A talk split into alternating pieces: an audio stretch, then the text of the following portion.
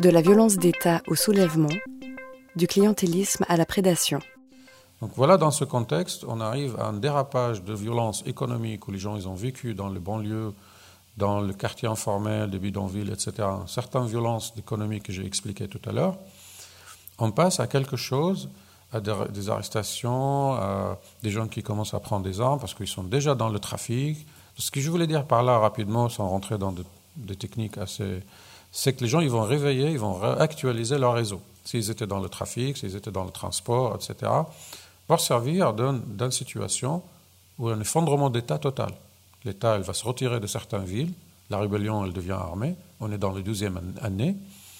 Cet effondrement que l'État est plus présent, ben, il est remplacé par de nouveaux acteurs. Soit des acteurs qui étaient là, ils vont réactiver des réseaux. Encore une fois, si on fait la carte entre ces violences-là, on peut, on peut trouver des choses euh, extrêmement intéressantes.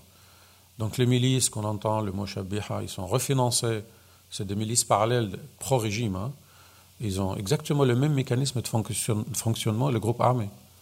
Euh, c'est pas très loin, c'est des gens qui étaient au chômage, quelques délinquants, ils n'avaient pas de travail. Là, on leur donne un salaire, on leur dit vous êtes des milices de protection du pays ou vous êtes dans l'opposition. Ça fonctionne à peu près pareil. Les milices parallèles au régime, qui ont un nom qui s'appelle Shabiha, c'est un terme que les Syriens connaissent, ils sont financés par le même holding, de Rami Makhlouf, le cousin, etc. Et les autres groupes, ils vont trouver des financements qui viennent soit des hommes d'affaires de golf ou par d'autres systèmes que j'appelle ici l'économie de guerre.